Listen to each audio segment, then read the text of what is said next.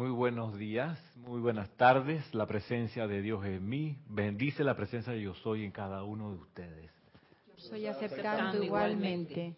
Que la presencia de yo soy en ustedes y en todos los que están ahora en sintonía en esta clase. Esa presencia de yo soy vierta el aliento y el sentimiento confortador del Mahacho Han a través de cada uno para que ese sentimiento del Espíritu Santo llene nuestro cuerpo emocional y nos haga sentir cómo se siente la presencia yo soy, siempre. Que ese sentimiento se ancle fijamente en nuestro cuerpo emocional, para que nos sintamos así siempre, siempre como la presencia yo soy se siente. Y cuando uno invoca estas cosas y estas actividades, en general se siente alivio, se siente paz, se siente armonía. Y eso deja de ser entonces meras palabras, sino una, una cosa que, que se palpa, que se puede, se puede experimentar.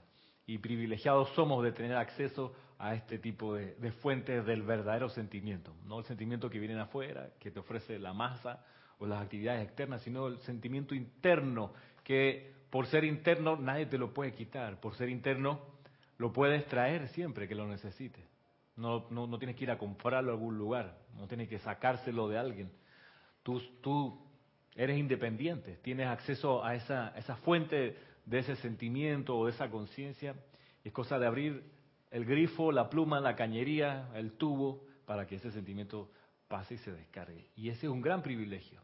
Y un gran privilegio y una gran oportunidad poder enseñarle a otros cómo llegar a eso cómo llegar a esa fuente. Miren que se puede hacer desde una visualización en adelante, como lo hicimos hace un ratito. De menos a más, la llama triple en el corazón, el punto de luz en el cerebro, la llama, la llama triple en la presencia yo soy, y luego la invocación a los maestros con las cualidades de cada uno. Es esa ruta, vale la pena enseñársela a la gente que lo necesita. ¿Cuánta gente por ahí está a expensas de cualquier sentimiento que viene de la calle? De lo que pasa en los buses, de lo que pasa en los metros. Y, uno tiene acceso a, cargar baterías, a reconectarse o resintonizarse con esta fuente de sentimiento que, no sé ustedes, pero a mí siempre que lo hago, pues, me alivia, me saca como un zapato apretado, me siento otra vez, a veces se me humedecen los ojos, no para llorar, sino como que del mismo efecto de, del ablandamiento, de la dureza. Y eso hace que este sendero valga toda la pena del mundo. Bendito sea cada segundo y la decisión de haber cogido rumbo para acá, para esta enseñanza de los maestros. Yo no sé qué haría. Yo no sé cómo viviría sin esto. Sin la capacidad de, y el acceso a la radiación de los maestros, a la conciencia, imagínense ustedes, de un ser como el Mahacho Han sea, los maestros nos cuentan en los libros que antes para llegar a la conciencia del Mahacho Han había que hacer más mérito que el carajo.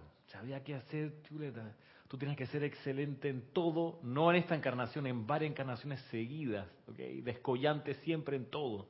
Está buen padre, buen empleado, buen jefe, buen todo, buen militar si fuiste militar, buen sastre si fuiste sastre, costurera si fuiste ganadero, todo bien, bien, bien, bien, bien, para llegar a la conciencia de un maestro ascendido menor respecto al Mahacho Han, a ver si él te daba chance de entregarte algún aspecto de la ley y con ese poquitito que el maestro te pudiera entregar en un retiro, a ver si de repente llegabas a un retiro y conocías que existían los retiros de los maestros y de repente ahí a lo mejor te daban chance de entrar, aunque sea la puerta externa, decir, bueno, ahí está el retiro, bueno, ahí, y el maestro de repente levantando la puertecita así, eso, cosas para mirar para afuera, chiquitito, ¿de usted qué quiere? No, la enseñanza del yo soy, pa, y te da un papelito con tres palabras, y eso era todo tu premio en toda esa encarnación. Y en, a la siguiente, a ver si te acordabas de las tres palabras, el mantra sagrado ese que te dieron, y si te lo acordaba ahí otra vez, vuelve a intentarlo y hasta que o sea, llegar al Mahachohan era imposible, casi que imposible. Mínimo tenía que ser presencia guardiana que viniste de otros planetas, ya eras medio casi que ascendido.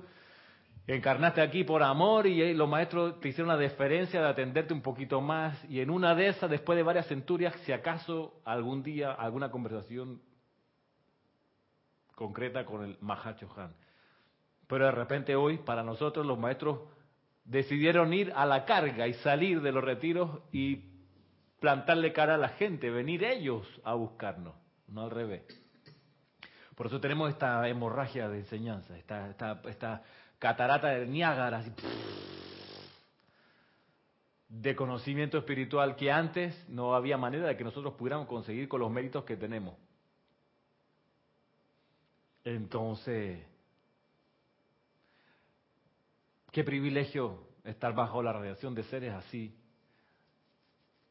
Hay un canto que, que me acuerdo que yo tenía esto en mente en la letra, que es el canto al retiro del loto azul. Porque es un retiro que está en los Himalayas, realmente inaccesible para la destreza física que cualquier montañista puede tener. Entonces, por eso dice el señor Himalaya, los que llegaban acá, chuleta, después de desafiar todo tipo de accidentes, del clima, de los glaciares, de las montañas, de perderse sin brújula, sin saber dónde está, la gente, poca gente que lograba llegar y identificar el templo del Loto Azul, el retiro del señor Himalaya, ya eso gran mérito tenían. Y mucha gente no nunca llegó en sus encarnaciones. Y lo único que derivaban de beneficio era el impulso ese, la fortaleza que te genera el andar y no rendirte. Ok, ese era su momentum que capitalizaban esa encarnación entre comillas fallida porque no llegaban al retiro propiamente tal. Entonces, en esa letra, en ese canto yo puse ahí, por muchas eras quisimos entrar a este santuario de la paz de Dios, siempre atraídos por el foco de amor, por esa y luz celestial. Por eso nos inclinamos con gran humildad ante esta gran hermandad y este maestro, el señor Himalaya. Entonces imagínate que tenemos privilegio de saber de este retiro, de conocer su nombre, de las características que es un loto azul que está afuera, etcétera, y las funciones que desarrollan. Y eso gracias a la venia y al impulso concreto y real del Mahachohan, que dijo, vamos a hacer ya un nuevo enfoque. Para ellos también vino la justicia. Y cuando la justicia viene, todo cambia. Y era, era inevitable que la justicia divina viniese en la conciencia de Lady Porcia, porque es el rayo gemelo de el Mahachohan. ¿Qué cosa? Ah. Perdón, el rayo gemelo del maestro ascendido San Germain. Lady Porcia, y siendo San Germain el avatar de la era, viene con su momentum, y parte de su momentum es su complemento que, que es Lady, Lady Porcia su momento un colectivo, por decirlo así, porque son dos, dos, llamas eh, extraídas de una misma gran presencia yo soy, individualizadas para desarrollar alguna parte del plan. San Germain la liberación, Lady Porcia la justicia y la oportunidad. Entonces es inevitable que con la liberación de San Germain venga también la justicia y para los maestros fue cambio de libro, papá. Ya llevamos 250 mil años jugando béisbol. Vamos a meternos al waterpolo pero no tiene nada que ver. No sé, efectivamente, no tiene nada que ver. Es con pelota, manilla, palo, y aquí el waterpolo es en el agua, manos, pelota, aprende a nadar. Yo no sé nadar, y muchos maestros, digo mucho y quizás exagero, pero cuando vino, por ejemplo, el cambio de guardia en los retiros, y tuvo que el maestro señor Kuzumi dejar el chojanato del segundo rayo, y el amado Jesús dejar el chojanato del sexto rayo, no había nadie maestro ascendido que ocupase la posición de Chohan el segundo rayo. Tuvo que venir el señor Lanto, que era jerarca del retiro de la rocallosa, del Royal Teton, para tomar el chojanato del segundo rayo. O sea, ahí también hubo movimiento, la justicia divina se dejó sentir y cuando la justicia viene todo cambia. Por eso, por eso cuando años atrás, en una ocho días de oración, considerábamos que la justicia no es muy bienvenida generalmente, porque si te tocan la puerta y te dicen, buenas, lo busca la justicia, la gente se espanta, ¿no? Yo no hice nada, ¿no? Yo no fui. Y más cuando no ha hecho bastante. Exacto, ya viene el sentimiento de culpa, ¿será que me pillaron? Pero eso no era tan grave, pero no sé qué, bueno. Y más que hoy, más hoy en día que hay cámaras en casi todos los lugares públicos importantes, y todo el mundo tiene una camarita. ¿Será que me filmaron? Ay, voy, a, negarlo hasta el final, hasta que te encuentras con Palas Atenea. Te dice, aquí es la verdad, no corras. No hay manera que te puedas esconder. Entonces, para la jerarquía espiritual vino la justicia divina y eso significó cambio, cambio de muchas cosas. Movimiento en los chojanes Eh, y, y en serio, el papelón, entre comillas, de que hey, no hay ningún maestro ascendido capaz de ser chocando el segundo rayo allá en la vida. Y tuvieron que traer Lady Nada para el sexto rayo. Y entonces eso nos, nos, nos hace un poco luce de que parte de esta era significa un acomodo al plan divino actual de cada uno de nosotros aquí, que no somos seres ascendidos. Y ese acomodo se toma con hidalguía, ¿no? Bueno, si hay que cambiar, toma una respiración profunda y ahí vamos. Está bien. ¿Y dónde uno sufre? Y es normal que uno sufra porque uno se, se acomoda, se acostumbra a las actividades, eh, sufre cuando se apega, ¿no? Y, y, el sufrimiento también tiene la causa en la ilusión. ¿Recuerdan? Los cuatro nobles verdades. ¿Mm? El sufrimiento existe, sí. La causa del sufrimiento es el apego. El apego es causado por la ilusión y la ilusión se disuelve con la iluminación, cuando tú comprendes las cosas. Y, y, y, y la ilusión es, es lo que nos apega, porque creemos algo que no es, y lo creemos tan firmemente que eso es lo que nos hace sufrir, es lo, lo, que nos hace apegarnos. Entonces cuando ya uno ve, por eso la iluminación es la liberación, la iluminación es la liberación de la ilusión, cuando uno ve mejor, o sea, ah, esto era por eso, chuleta, yo que me hacía problema.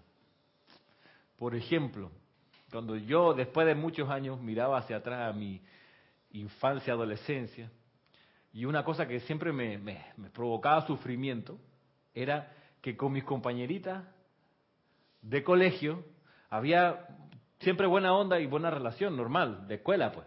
Pero de repente se peleaban conmigo y había, había con de repente mala onda y malas caras. Yo siempre, los recreos, me acuerdo así, yo descorazonado, pero ¿qué hice? O sea, bueno, pero y como que yo aprendí a lidiar con eso, pues. Después entendí que los desajustes o los ajustes del periodo menstrual femenino hace que les cambie el estado de ánimo.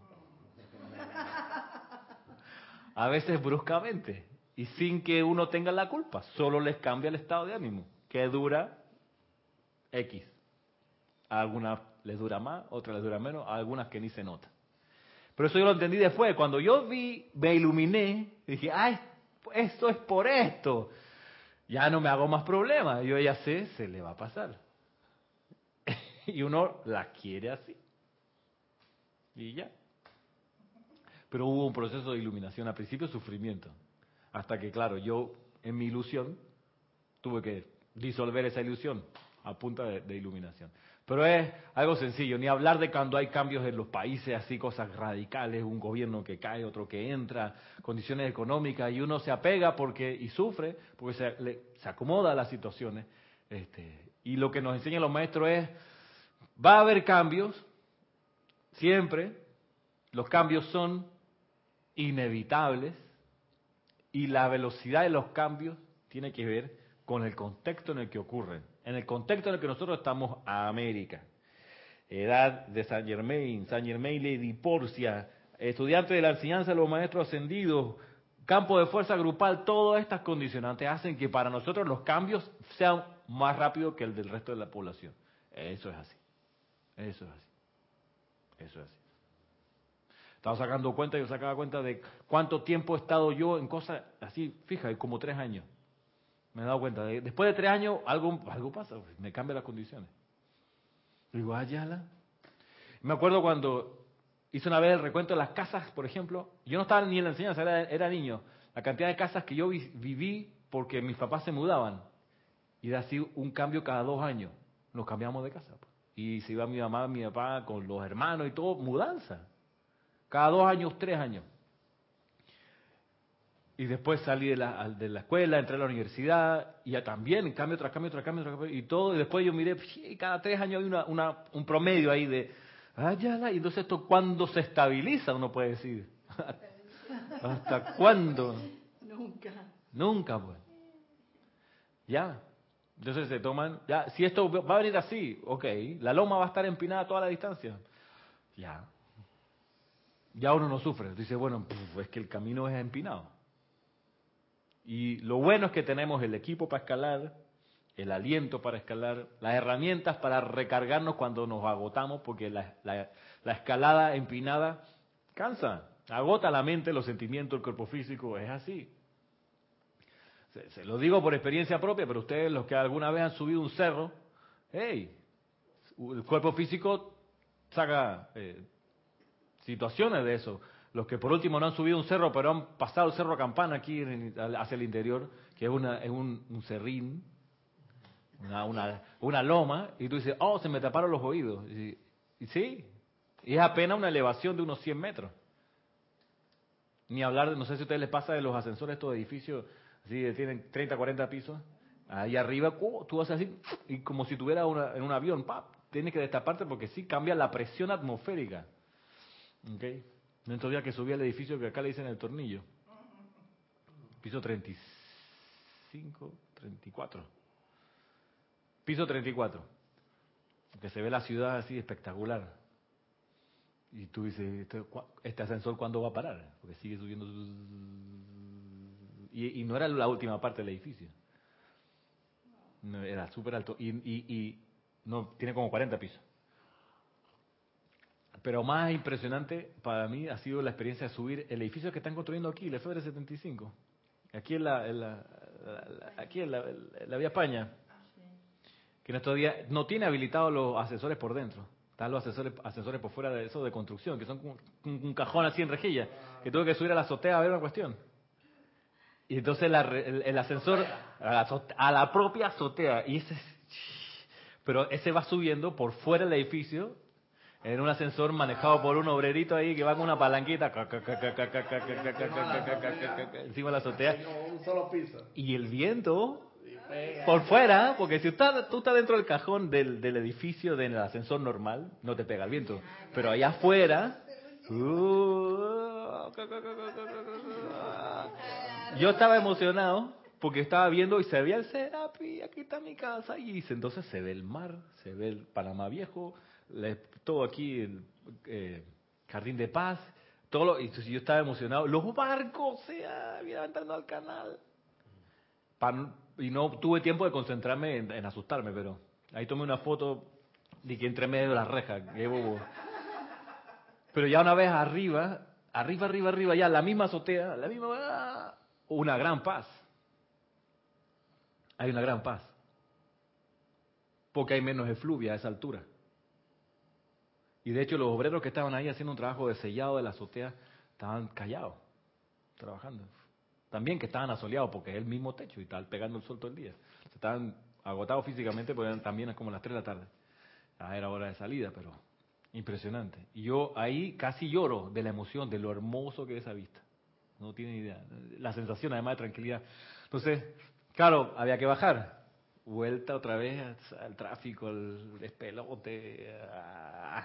Entonces es normal que aquí, donde nosotros nos desenvolvamos o nos desenvolvemos, es normal que sintamos corrientes de energía y que la gente de repente, como dicen aquí en Panamá, se mostrosea, cambia de estado de ánimo y esta persona que le entró. Entonces, bueno, hagamos la lista. Está desprotegida porque no conoce la enseñanza de yo soy. Eh, probablemente tiene una dieta física que no es saludable, que le hace atraer vibraciones bajas de discordia. Eh, vive en un plano aquí de fácil acceso de las fuerzas destructivas o de, inarmonía, porque está aquí, no está en la azotea del edificio piso 40, está acá en el, tú sabes, en la actividad más, más, más intensa, más densa, es normal. Era de esperar que se rayara, que se molestara, que se inquietara, que se pusiera nerviosa, que pensara y no, no, tuviera un discernimiento adecuado, normal. O sea, lo extraño sería que, a pesar de todas estas dificultades, manifestase armonía, fuese constructiva, reconociese las bendiciones de la vida. Eso sería rarísimo. Eso sería una excepción. Y vaya si en realidad no es K-17 que está disfrazado de, persona. Y esa es una de las grandes cualidades del maestro sentido K-17, que le toca por propio deseo estar acá, en las actividades más bajas, sirviendo. Pero yo quiero hoy eh, dejar de, echarles cuento y avanzar en, la enseñanza del Mahacho Han, el Espíritu Santo. De aquí, de Boletines Privados Thomas Prince, el volumen 3, de este libro de portada rosada o rosa. Pero antes les tengo que decir, para los que no saben, que el día de mañana, 15 de enero, tenemos servicio de transmisión de la llama de la ascensión a las 9 de la mañana. Eh, va a haber luego clase, en principio, a las once y media, la clase del domingo, por si se sintonizan a las 11 y estamos en el ceremonial, o ya habrá terminado el ceremonial. Y después a la una, eh, la película Pericles, Príncipe de Tiro, de Shakespeare, para Serapi Movie de este, mes, de este mes, abriendo este año 2017. Dice Mahachohan, el título de la clase es Clase de Música Celestial. Vamos a ver.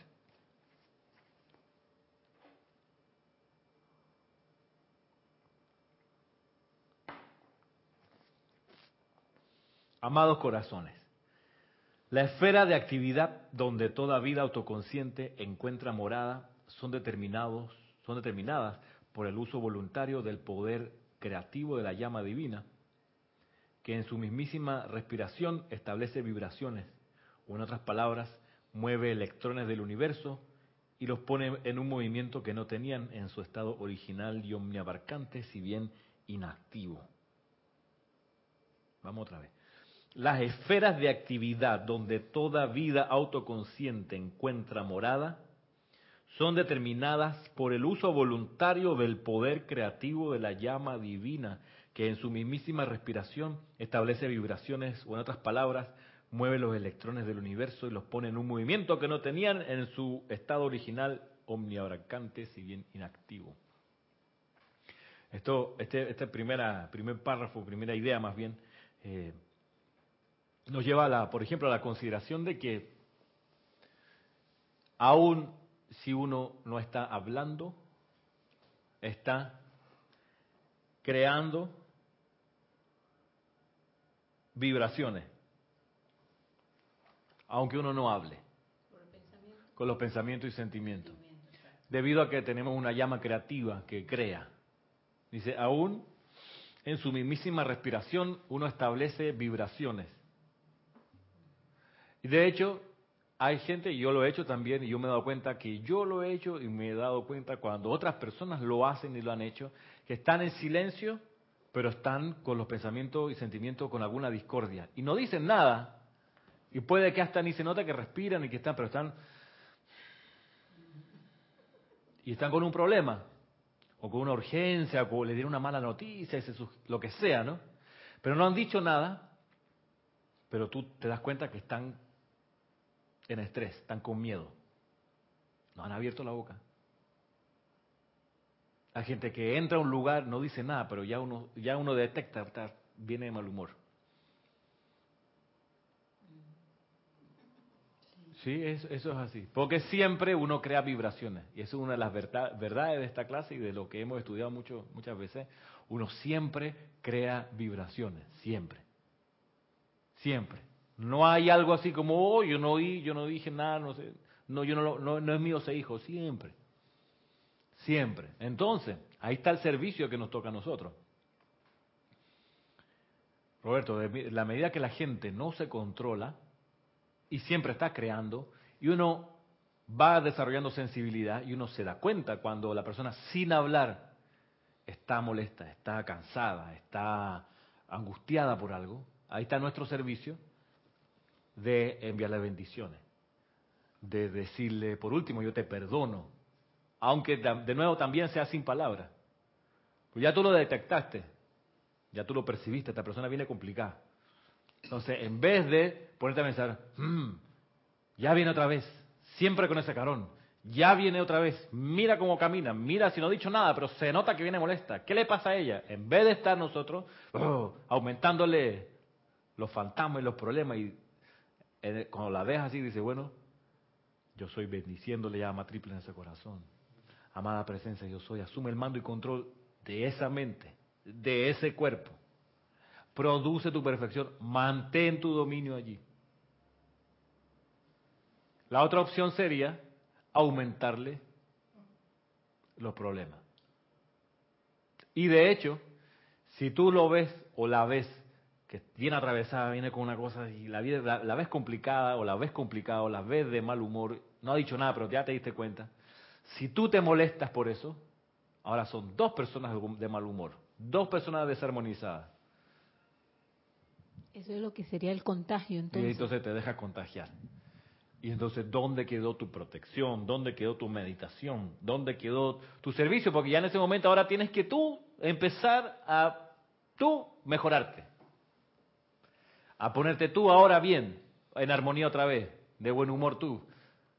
Entonces, si uno está dormido, uno le echa la culpa a la persona. Sí, yo estaba bien, pero tenía que llegar. Ah, ya, mira tú. Y cuando un hijo tiene un tono de voz muy alto y tú le dices, baja la voz y que va, no hay manera. Estaba hablando de Roberto, ¿no? No, no. sí, sí, sí. Eh, Exacto.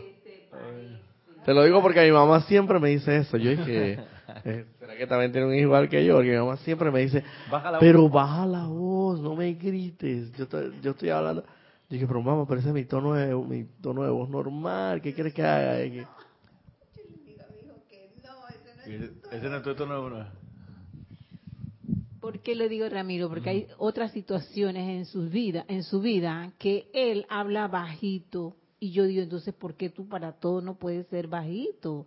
Entonces, ay, todo digo, Dios mío, con ese tono todo el mundo sabe lo que tú vas a hacer, qué te pasó, qué dejó de hacer, y yo digo, oye, pero Tiene un micrófono cuando habla, será. Cuando se pone así.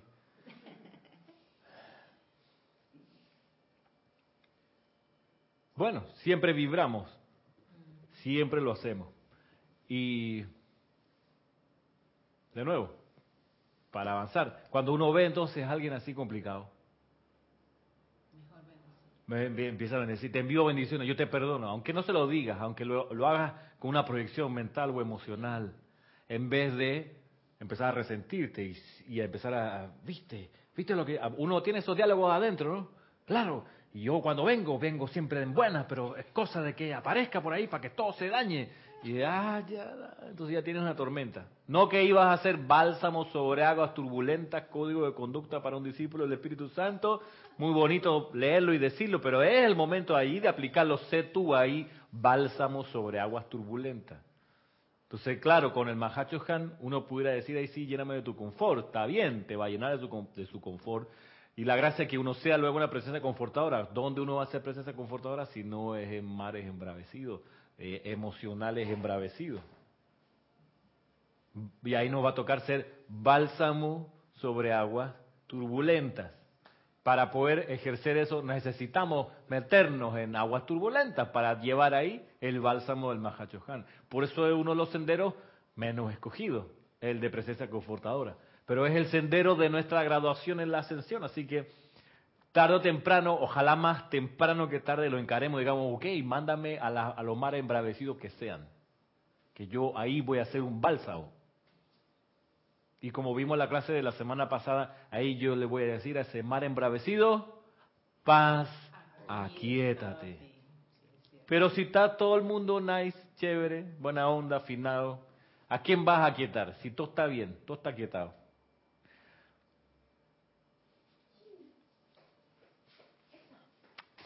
¿Sí? Cinco. Sí, eh, ¿sabes, Ramiro? Eso, ese ejemplo que acaban de mencionar de que cuando uno llega, una persona llega con mala cara, es una acción como conjunta, porque digamos que llegó con mala cara por algo que le ocurrió afuera. Entonces la tendencia de los observadores es decir, ay, la tiene conmigo. Y entonces estás ayudando, ahí lo que estás haciendo, estás intensificando el mal humor de la persona. Cuando lo que debes hacer es como tú dices, oye, ley de- eh, yo- yo estoy perdonando, te envuelvo en amor divino, no sé qué te pasa, hermano o hermana, pero eh, levanta ese ánimo. Ajá. Sí. Silente Sí. o audible, Ajá. según sea el caso, porque puedes despertar el tigre dormido si se lo dices en la cara. Exacto.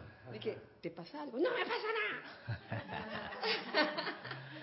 Sí, no, y decirle, hey, cambia la cara. ¿Qué cara la cara? Sí, sí, sí, sí. De, la verdad a mí, me, a mí me ha pasado mucho que a veces eh, los compañeros de trabajo o cualquier compañero en la calle de repente me dicen que, eh, y yo estoy bien, y me dicen que, oye, pero ¿Y, y por qué amaneciste así hoy? O, o- y, y- y qué te pasó? Y que no sé qué. O, o- ah, no, y otras que me la dicen más directa. ¿Y por qué estás bravo? ¿Por qué estás bravo? Porque por lo menos dije, ¿qué te pasa hoy? Ah, bueno, por lo menos estás especulando. No, pero me dice, ¿por qué estás bravo? Ajá. ¿Por qué estás...? eh, me, me dice directo, o sea, tiene la certeza de que estoy bravo.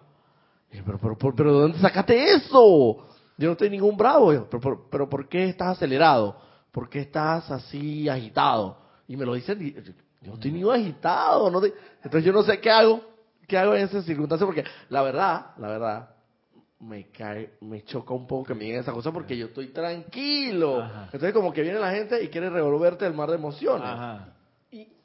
Roberto, tú sabes que a mí me dicen, a veces me han dicho una cosa que también me revuelve el mar de emociones, es que me, me digan y que te ves cansada. Eso, eso. Ah.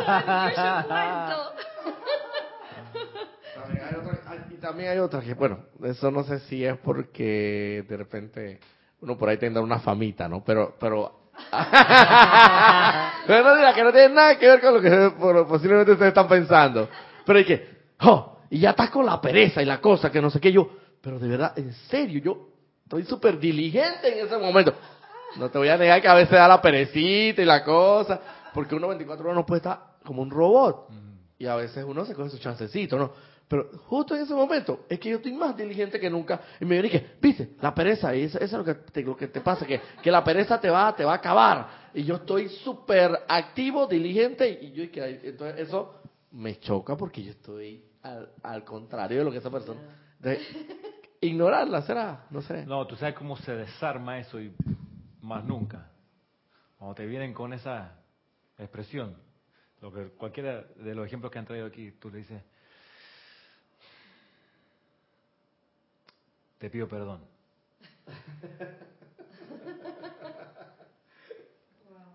Si era una broma, de lo, para molestar, porque a veces pasa en las confianzas, las oficinas, no sé qué, se, se meten, como dicen, los, todos los pelos para adentro. La persona queda como, "Oh, chuchi.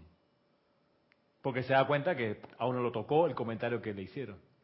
Entonces dice, te pido perdón si te, si te hice te sentir mal, perdóname. O baja la temperatura y ya el, el nivel de, hostilidad se retrocede un montón. Si era chanza, si era broma, si era ganas de joder. Ahora, si era en serio y te decían como un reclamo real, con más razón, la gente dice, entonces sí estaba con un problema y yo más encima, y viene el sentimiento de culpa a la persona, ya por lo menos baja la- las armas, ese, ese ser, y dice, bueno, cuando ya uno aprende, cuando lo veo entrar así, sí viene jodido, y entonces la gente cambia de polaridad y dice, bueno, cuando venga así ya sé que a Roberto le va a decir, buenos días, ¿cómo te va? Este, ya, y no le va a decir, oh, con esa cara, porque toma como, como que recapacita dice, cuños, ¿verdad que sí? Y uno también piensa que tiene, debe pedir iluminación para ir conociendo su entorno y las personas. Y es como dices tú, eh, por lo menos yo me doy cuenta que de repente si yo, eh, en broma o en serio, como sea, yo procedo con una determinada persona, yo sé ya en cómo ella reaccionaría.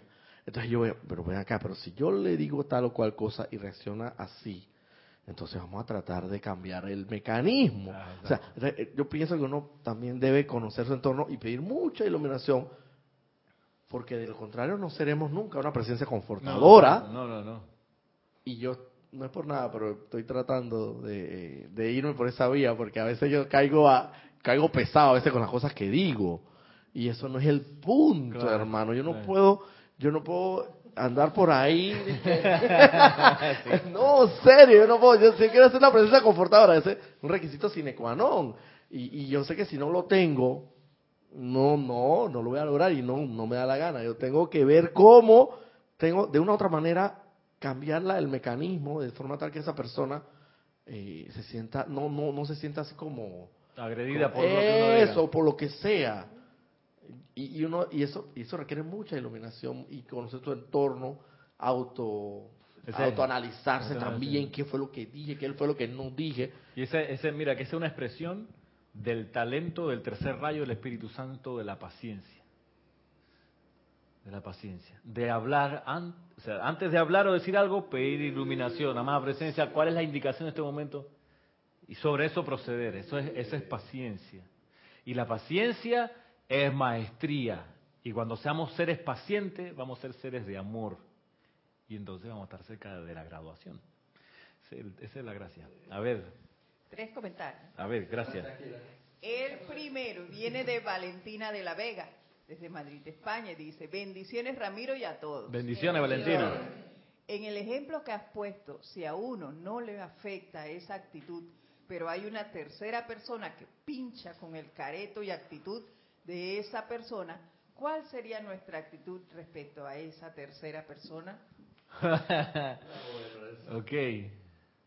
La misma, creo. Eh, Oración y buena voluntad y armonía y observar el entorno y aprender de lo que trae la geografía de cada lugar, porque no, en todos los escenarios se permite, no se pueden hacer las mismas cosas. Entonces tú ves, vas y mides.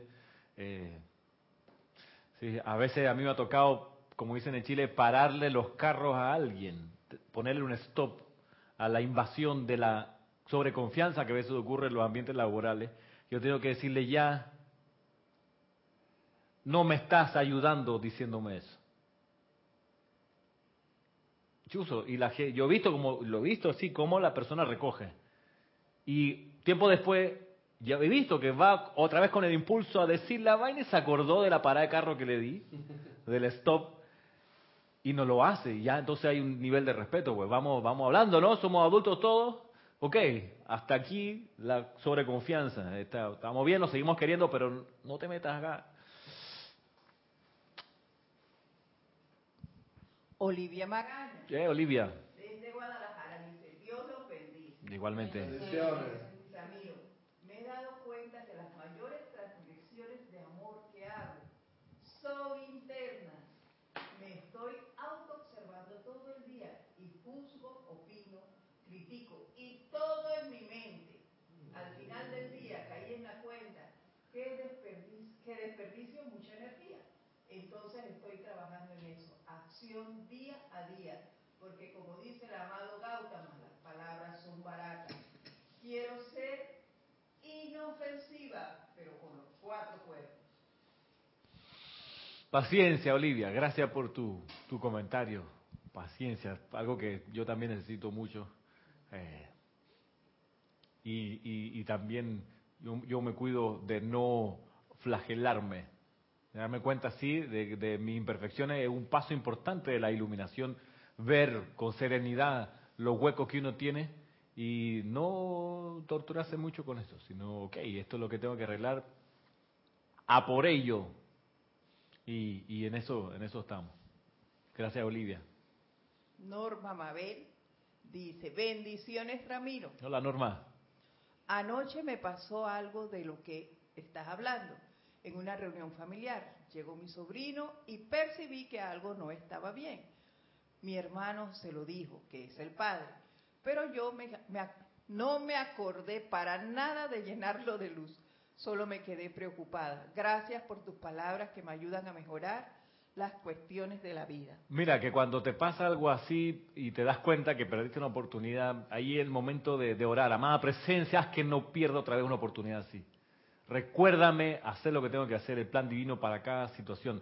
Te lo digo porque una de las cosas que me di cuenta fue que ese edificio, como les conté, el que me subí aquí, que están construyendo, ese edificio yo lo conozco desde que estaban haciendo las fundaciones. Porque ahí con la oficina, la empresa donde yo trabajo, lo cercamos la, construcción y le pusimos una cerca de, láminas para poner publicidad y eso fue un, un buen negocio del tiempo que, que duró. Todavía tenemos un vínculo de servicio con los dueños del edificio y con la empresa esa. Entonces, yo lo conozco desde que están haciendo las fundaciones. Y yo me acuerdo cuando haciendo las fundaciones, yo me asomé a ver los huecos que estaban haciendo las máquinas esas que meten unos taladros así, unos cosas para hacer las fundaciones, las excavadoras. Me acuerdo desde ahí hacer invocaciones. Me acuerdo, además la presencia que aquí se construya tu voluntad, la perfección, que sea un hogar para toda la gente que venga. Me acuerdo haber hecho esas invocaciones así de ese sentido. Y a medida que se ha construyendo, como hemos tenido que hacer algunas cosas, trabajo de ahí, yo voy, ama presencia, bendice a los trabajadores aquí, a los dueños, a los que vengan a quedarse, yo estoy bendiciendo los electrones, estos pilares de estos departamentos, etcétera. Subí a la azotea, bajé, ya cuando estaba en el carro dije, ta madre, Subí la oportunidad ya de estar en la Te fuiste por los barquitos, te fuiste por los barquitos. de ver el paisaje, de la cuestión. Ya era el momento de estar ahí, magna presencia de aquí para abajo, todo el edificio. ¡Ah, Pero Ramiro, un candelazo. Pero Sí. mira, pero mira, Ramiro, para mí eso es muy importante que, te- que nos demos cuenta. Sí, pues. Ya eso es, ya eso es algo. Ya es ganancia, sí. Ya es algo, ya es algo. Ya sabe que, y, y era un candelazo lo que tenías que mandar desde arriba Claro. abajo, porque ya habías completado el círculo, viste, Sí, viste pues. el nacimiento y llegaste al final, o sea, ya estaba completado el círculo, pero bueno, pues ya te diste cuenta. Ahora vamos a ver si te da otro chance para ver Ay, y entonces ya. O sea, ahí era el momento, bendigo la llama, la ascensión en la ciudad que flamea, esos barcos que están los capitanes, bendición. Y más que ese lugar. Al micrófono. Digo, más que ese lugar fue eh, anteriormente, antes de, de- tener la idea de hacer ese edificio. Eso por allí era algo tremendo. Sí, había cantinas, talleres. Cuánta cosa que Sí. me- a veces me asombro, digo, mira de lo que yo conocí ahora a lo que es este majestuoso edificio. Claro. Alto. Ujú. Dos torres con un, supermercado abajo, una tienda de Novi. Ya, por Y estar pen- des- distraído, era el momento tú sabes, de visualizar así un cuerpo como el de los Elohim. Así. ¡Ah! Hasta la fase que ya las vi cuando estaba, yo sé dónde están esos huecos. Ah. Pero por lo menos lo cimientos. No, todavía puede. Todavía puedo, tengo el teléfono del capataz que me dije, no, tengo que ir a revisar algo, a lo mejor me, me deja subir. Dios los bendice a todos, dice Mercedes Pérez desde Massachusetts. Hey, Mercedes, hola. Dios te bendice. Ramiro, el ser presencia confortadora, ¿cómo se diferencia de atraer la frecuencia en la que estás? Una es tu man- mantener la armonía y ser presencia confortadora. La otra es atraer el estado mental en la que estás. ¿Cómo tú sabes dónde estás? ¿Es tu sentimiento? Sí, y uno lo va sabiendo en la medida que lo practica y desarrolla algo que es un, un, atributo del Elohim de la, de la iluminación, que es la percepción espiritual, que tú empiezas a percibir las vibraciones cada vez más puras, cada una, y entonces puedes reconocer qué vibración estás tú emanando, qué vibración está emanando el ambiente, la gente, los lugares. Y ahí te vas, te das, te das cuenta, te vas dando cuenta la diferencia entre dar confort o en traer protección o en traer otra, otra cualidad en particular. Eso te lo da, te lo da esa sensibilidad, esa experiencia allí. Eso es lo que te puedo decir. Avancemos. Voy desde, desde arriba. Dice, las esferas de actividad donde toda vida autoconsciente encuentra morada son determinadas por el uso voluntario del poder creativo de la llama divina, que en su mismísima respiración establece vibraciones, o en otras palabras, mueve los electrones del universo y los pone en un movimiento que no tenían en su estado original y omniabarcante, si bien inactivo. Así como el movimiento del músico pone a vibrar la energía del universo mediante el instrumento musical que toca, así asimismo el mismísimo aliento del fuego sagrado interactúa sobre la gran energía cósmica del universo y la luz universal ondula de acuerdo al impulso inicial de cualquier foco particular del fuego sagrado en el universo. La luz cósmica universal es como un gran órgano, y todo hombre, mujer y niño encarnado tiene acceso a sus grandes tubos mediante el teclado individual de sus propios mundos mental y emocional, cada quien tocando allí sus propias armonías o disonancias. Para un paréntesis, para los que no han visto uno, el, órgano como instrumento es un órgano, es un instrumento hecho de tubos y lo que pasa por los tubos es aire. El órgano de las iglesias, de las catedrales, Son unos aparatos inmensos que son una inmensa secuencia de tubos de distinto tamaño, de distinto grosor, de distinta altura. Entonces lo que hace el músico cuando toca el teclado con las manos y los pedales, porque tiene pedales y, y teclado, es activar la entrada de aire a esos tubos y entonces suenan producto de los pedales o producto de los teclados. Los pedales tienen un mecanismo para hacer que entre o se mueva el aire dentro de los tubos y por eso suenan. ¿Bien? Como los, los, los órganos son, son no solo carísimos, sino son, eh, son bienes inmuebles, porque tú no puedes llevarte un órgano para la casa, de esos de la iglesia, no es un bien mueble que se puede mover, no es una mesa, es una mamotreto que está ya con la iglesia, no es con, me lo llevo, no, eso está ahí. Entonces por eso Está empotrado. está empotrado, no hay manera de que ya, se, se- la única manera, la única manera de llevártelo es que se caiga la iglesia y tú dices, bueno, me llevo el órgano, pero a si sobrevive. Entonces lo que han hecho, lo que hicieron en, la Edad Media y después de la Edad Media es que hicieron instrumentos musicales que reproducen el principio de los órganos, ¿bien? En, más, en, en formato más pequeño. De ahí el acordeón, por ejemplo, que tiene un fuelle y teclas, y ese fuelle mueve el aire que activa las membranas que hacen sonar el acordeón. Y de ahí todavía más, más cercano al origen de esto, de transformar los, los grandes eh, órganos en instrumentos móviles, es el bandoneón de la muy popular en Argentina, en la música del tango, que era también una reproducción para poder llevarse la misa a otro lado, para poder hacer misa en otro lugar que no tuvieran o otros lugares donde no hubiese ese órgano inmenso. Claro, con la industrialización y el siglo XX ya esos órganos son todavía eh, de museo, de actividad pues muy local, pues ya existen un teclado eléctrico que suena como órgano, pero es eléctrico, electricidad, que no es lo mismo, pero se parece bastante y en algunos momentos pues si está bien amplificado te reproduce el fenómeno. A lo que voy es que en cualquier instrumento que tú soples, percutas o, o, o, o, o- o pi- o pinces, ¿cómo se llama? Siempre va a sonar. Bien, esa es la idea detrás del Mahachohan. Dice, todo el mundo tiene acceso al órgano cósmico. O sea, no hay nadie que cuando haga algo no haga vibrar alguna nota del universo, del universo, siempre, siempre. Por ahí, el Mahachohan nos cuenta que si uno en realidad tuviera la visión interna desarrollada, vería que estamos todos envueltos en un mar de luz. Y cada movimiento que hacemos genera un sonido. No lo oímos porque no tenemos la clariaudiencia desarrollada. Pero cuando uno camina, mueve los brazos, hace sonar el lugar, hace, claro, porque lo, lo- hay una película, hay, una, hay un momento de la película Contact, Contacto, cuando Jodie Foster, la doctora Arroway, se va en la cápsula y entra al agujero de gusano, llega al planeta donde está el papá, ella se sorprende porque ella mueve los, y suena, ¿no? Mueve las manos así y suena, y se ve las estrellas y cómo va, así de repente ve el papá de lejos, y ella está como envuelta en una, en una esfera de sonido, pero es que en realidad eso es lo que pasa. Nosotros nos movemos, hacemos algo y las cosas suenan. No los oímos, pero siempre estamos pulsando, como dice el maestro, el gran órgano musical del universo, siempre.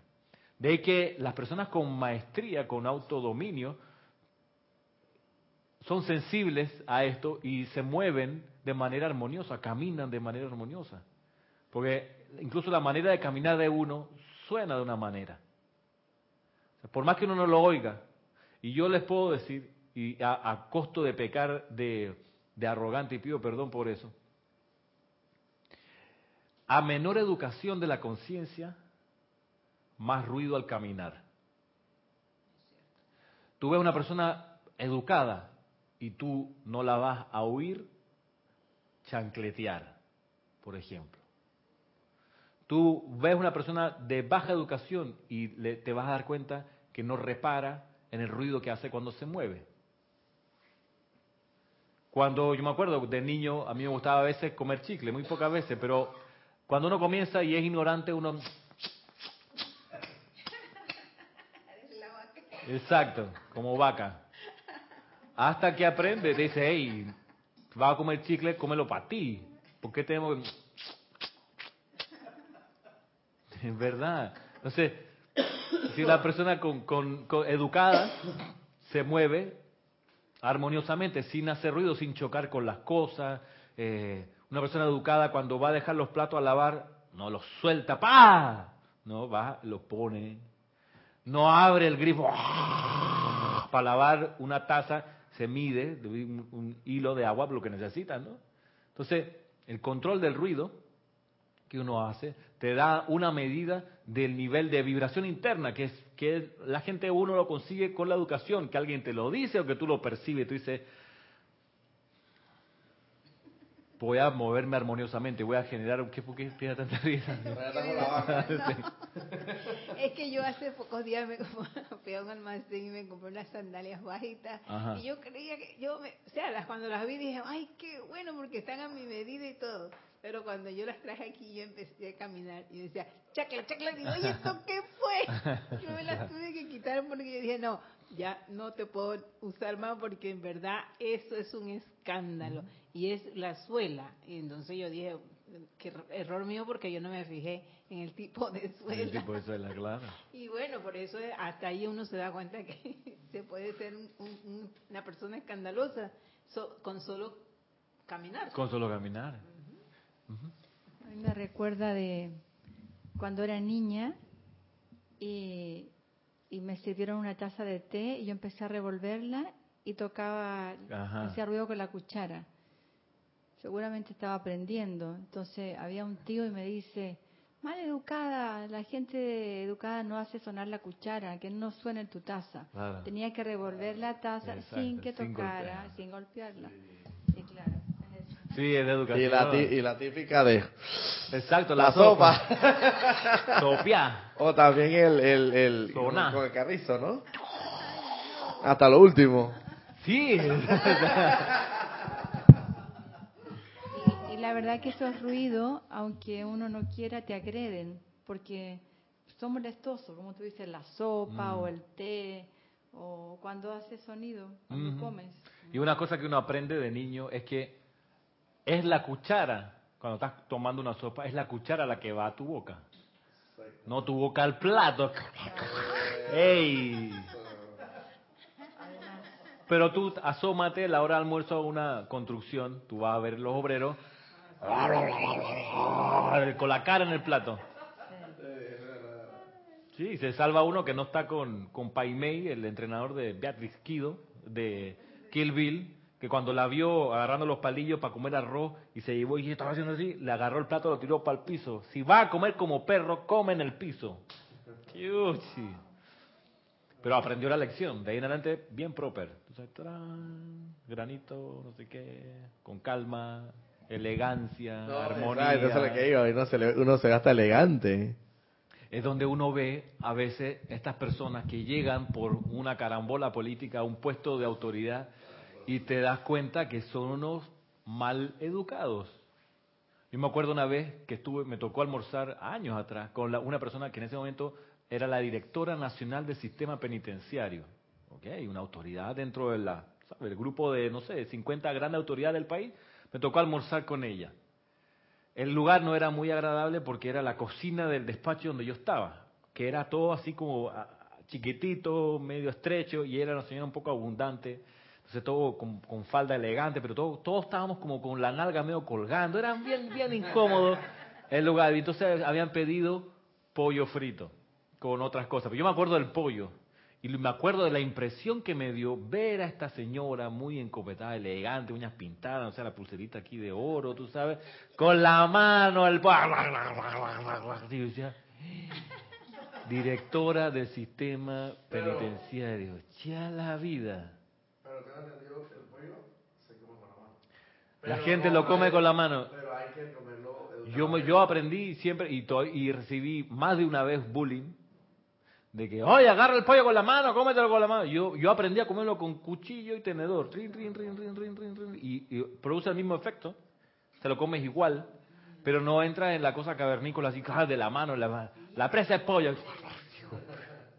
Por último, uno guarda la compostura, ¿no? Tú, tú dices, hay un cambio de conciencia, ya entré a un estado de vibración mayor, tengo un, un cargo yo presidente de la República, por más que, eh, tú sabes, tú no haces esa vaina. Eso, ya los lugares que frecuentabas, si eran lugares, pues, regularmente del pueblo, o sea, o lugares, obviamente no los vas a seguir frecuentando. No, O sea, exacto. las palabras que decías, vas a tratar de evitarlas. Por la investidura, Eh, ¿no? Pero ahí tú ves al viceministro en los carnavales con chorcito y cachancleta ahí en el agua. ¿Tú qué haces? Que Eh, guardar la imagen. o que- sea, sí, o sea, por último, Que no son consecuentes. no son consecuentes porque, exacto, porque no, llegaron ahí por una carambola de repartición de cargo, pero no tienen estado de conciencia. Es que tienes que adherirte al pueblo para que en las próximas elecciones vuelvan otra vez O contigo. sea, claro, la, la, la conciencia es me bajo al populacho en vez de, con el ejemplo, hacerlo subir al populacho a una actitud más digna. A eh, o sea, una de las cosas que creo les toca a los que son dirigen países es decirle, "Usted- ustedes 15 son ministros y viceministros o 30, nos vamos un fin de semana a tener clase de protocolo y etiqueta, compa. Vamos a dar la cara por el país, tenemos que subir esto. Ha, ha habido presidentes acá que lo han hecho, hubo un presidente años atrás, aquí en Panamá, que la norma era, usted me viene a los consejos de gabinete en saco y corbata, la señora en traje de dos piezas, el toro, claro. Y más de una ocasión, la ministra de no sé qué, que vino en jeans porque venía a una gira, no entra al consejo de gabinete. Llanto y pataleta, no entra aquí, por favor.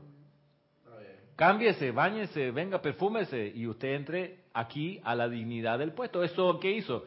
Subió el estado de conciencia de, esa- de ese grupo por lo menos. Yo tenía un, un profesor casualmente, ahora que hablas de ese tema, que él, cuando íbamos a decir charlas, todo tenía que ir encorbatado. Claro. Y con camisa y todo lo demás. Y, y inclusive hasta los, hasta los exámenes, los parciales, ¿Verdad? también tenías que ir encorbatado. Ya lo demás, las clases regulares, pues él te pasaba, pero tampoco iba a entrar en, short. a- a- Una, para bueno, nada. una- una, eh, Pero- pues una cosa de, claro, así se va formando externamente un hábito que debería uno tener interno. O sea, Todo tiene que ver con la conciencia. Me, me recuerda, ayer estuve en una reunión con un par de amigas y contaba de que una persona que yo conozco es profesora de, de un colegio aquí muy importante, de profesora de filosofía y no sé, eh, español creo. Entonces en este colegio que va la gente, van los niños de, de los políticos, la gente más rica, eh, ella empezó a hacer su clase normal porque ella es extranjera. Entonces lo- la directora la llamó a terreno porque los padres estaban exigiendo que ella tenía que bajar el, el, digamos, la- el nivel de exigencia como profesora de filosofía y de español, porque no podía exigirle tanto hacia sus alumnos. Y decía, pero ¿cómo es que es lo normal? O sea, estoy enseñando mi materia, soy una licenciada. Eh, no, no, no, no. Y entonces así varias veces empezaron, cuando ella le exigía a sus alumnos, como normalmente tenía que hacerlo, como son hijos del presidente y del ministro y de todo, entonces la directora le dijo que no, que le, mejor le iba a quitar el- la clase de filosofía, pero ¿cómo? ¿Por qué va a hacer eso? No, no te preocupes que no te voy a bajar tu sueldo, pero ya no puede dar más clases. claro. Entonces los alumnos les pueden exigir porque ahí predomina el dinero. Claro. Y son las mamás y el dinero los que mandan a la directora. Exacto. Ella es empleada de los padres. Entonces esos, esos alumnos van a ser los que van a dirigir este país después. Luego, exacto. Entonces, claro, la conciencia de ellos es muy baja. Y tiende a buscarlo facilón, en vez de apretar el paso y decir, bueno, vamos a poner las pilas y mejorar en lo que haya que mejorar. Importante, interesante todo esto, a ver si avanzamos un poquito más. Ya para ir terminando, porque la clase ya está llegando a su fin. Miren ustedes. Voy a re- retomar de arriba. La luz cósmica universal es como un gran órgano. Y todo hombre, mujer y niño encarnado tiene acceso a sus grandes tubos mediante el teclado individual de su propio mundo mental y emocional, cada quien tocando allí sus propias armonías o disonancias. El sonido del conglomerado conforma los tonos emitidos por el planeta al universo que lo rodea Y no en vano se dice que el sonido que emana de la tierra es un clamor de dolor, incertidumbre, congoja y cuestionamiento. Cuando una corriente de vida se individualiza, se convierte en un factor inmediato en la vibración de su planeta. Y su propio teclado nunca más permanece callado, mientras que mantiene un cuerpo de pensamientos y sentimientos, sea que esté en control del mismo o no. La luz universal es constantemente puesta en movimiento por la presión de cada corriente de vida, consciente o inconsciente. Y esa es la razón del caos actual y confusión, ya que todos vivimos dentro de este insonoro sonido, disonancia y caos del ritmo partido de los dioses dormidos. De manera de decirlo. Que pieza así. La luz universal es constantemente puesta en movimiento por la presión de cada corriente de vida, consciente o inconsciente. Y esa es la razón del caos actual y confusión, ya que todos vivimos dentro de este insonoro sonido, disonancia y caos del ritmo partido de los dioses dormidos. Cuando una corriente de vida considera que no tiene posibilidad de desasociarse de la responsabilidad de tocar algunos acordes y teclas de la armonía universal mediante cada aliento y palabra, pensamiento y sentimiento, comienza a comprender su responsabilidad para con el todo y la importancia de contribuir al máximo de sus posibilidades con algunas notas constructivas y progresivas que serán sentidas igualmente por las masas y constituirán una descarga y alivio de las contribuciones de los muchos. Ustedes han oído o leído acerca de cómo Kusumi se pasa la hora del mediodía tocando las bellas melodías de su propio corazón en su órgano desde la cima de cierta montaña, pero con creces más importante que los tonos físicos que son llevadas a la luz universal son las vibraciones internas que él está dirigiendo consciente, sostenida e ininterrumpidamente al caos y discordia de la creación compuesta de la humanidad. El servicio, en un servicio individual y meditación, cualquier miembro de la humanidad puede sentarse al teclado cósmico visualizando la luz universal al tiempo que espera desde su presencia la presión de pensamiento y sentimiento y luego poner en acción una vibración que rodeará al planeta en menos de un segundo.